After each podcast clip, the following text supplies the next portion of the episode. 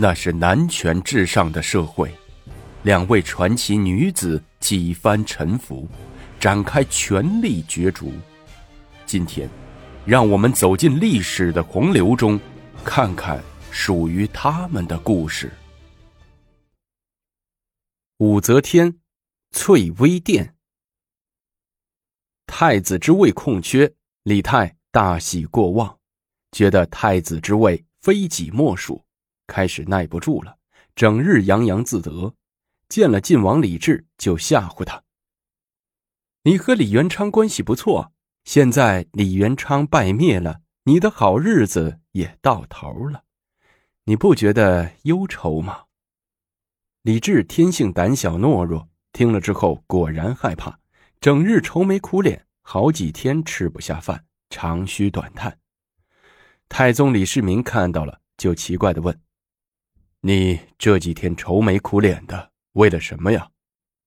李治开始不吱声，被李世民问急了，才说李泰吓唬他。李世民听了颇感失意，后悔曾说出立李泰为太子的话。立个太子怎么这么难？李世民心里十分烦闷，想问问李承乾一些话，于是驾临右领军府看望幽禁在那里的李承乾。程潜已失去了往日的威风，孤家寡人，人显得更瘦小了。一瘸一拐来到李世民的跟前。李世民看见长子程潜弄成这个样，一阵心酸，却又表情严肃的问：“你为什么做大逆不道的事情？”李承乾倒不在乎，坦然的说：“儿臣自幼被立为太子，还有什么奢求？”只不过是遭到李泰这个伪君子的巧言暗算，儿臣才不得不联系朝臣，以图自安。儿臣如今自知罪过不可饶恕，深为自己的不智之举内疚。父皇怎么处置，儿臣都甘愿承受。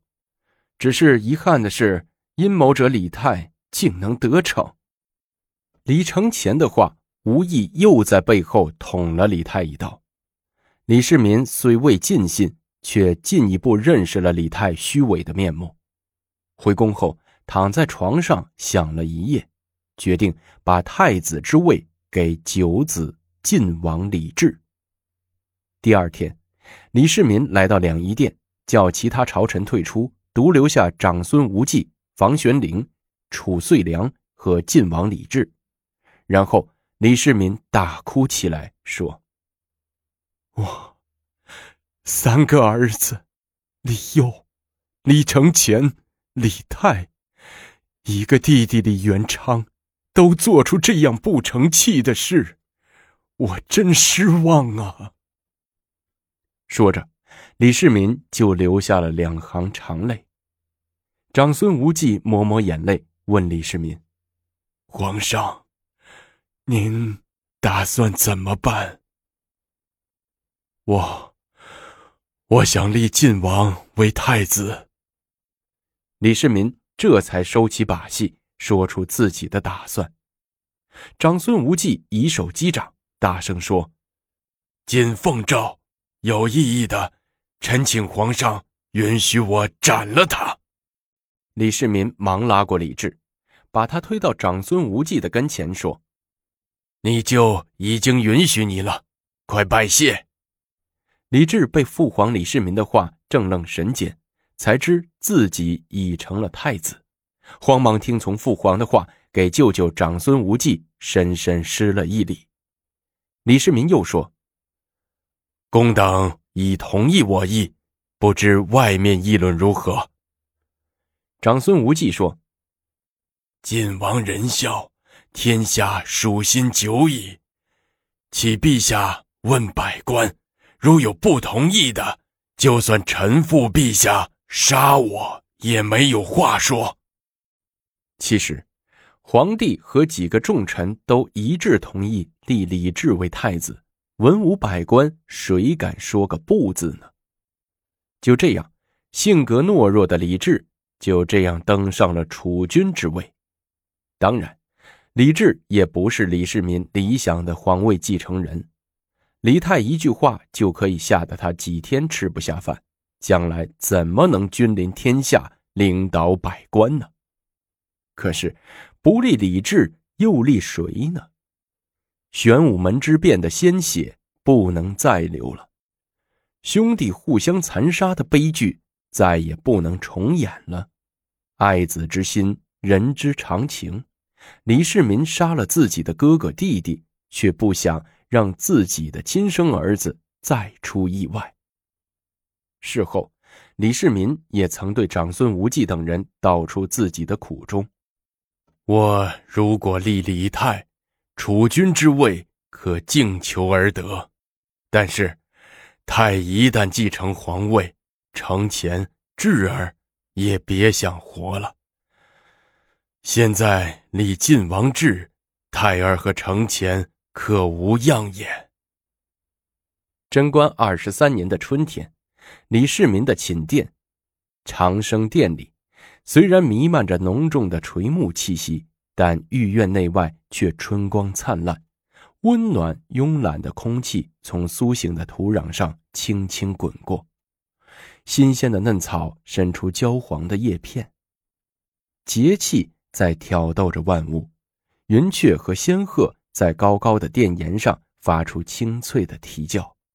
一群群身着艳装的嫔妃们，或奔跑在后院的草地上，或泛舟于太极宫的海池上。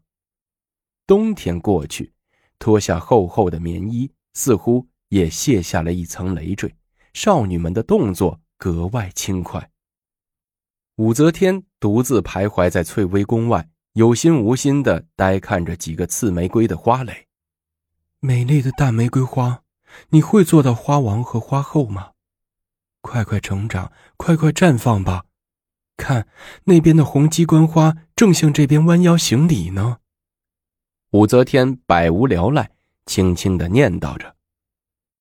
这时候，视线里仿佛有了奇异的变化，玫瑰花的花蕾开始轻轻的颤动起来，显示它越来越深的绯红色。它真的要神速的绽放了。正在这时，一只金黄黄的石竹蝶翻动着翅膀飞过来，把它满手的花粉从从容容的铺在玫瑰花蕾上。真有意思。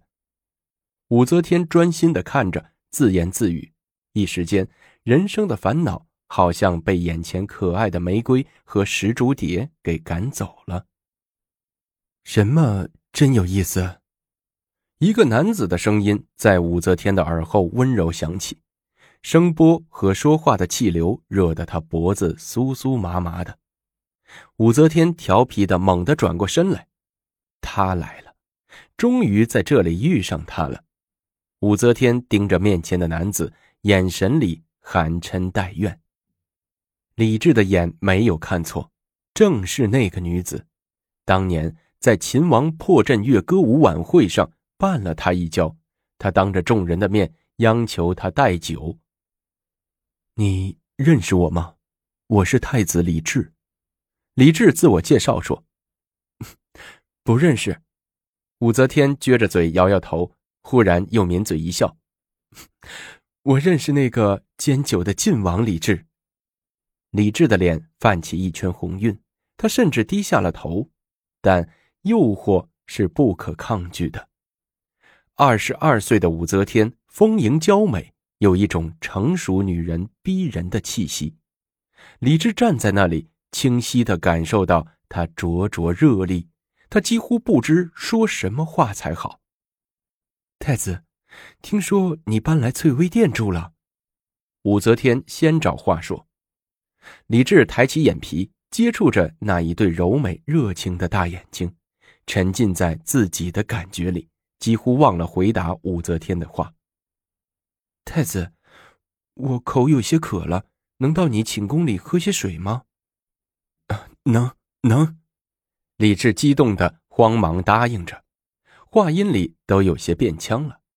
武则天头前先走，绕过小花坛，径直向翠微殿大门口走去。李治紧随其后，那架势向小弟弟。跟大姐姐回家。翠微殿里，东宫的太监们见太子和一个美人进来，忙端上水果和香茶，然后知趣的退去。一男一女单独在屋子里，空气中立即充满了特殊的气息。屋里略微发暗的光亮，好似增添了她的美丽，也增添了她的胆量。他的眼睛也开始熠熠发光。太子。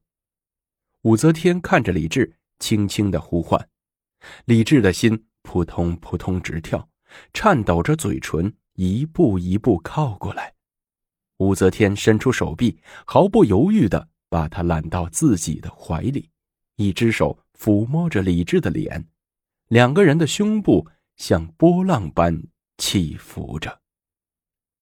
时间悄悄的流动，两个人都不做一声。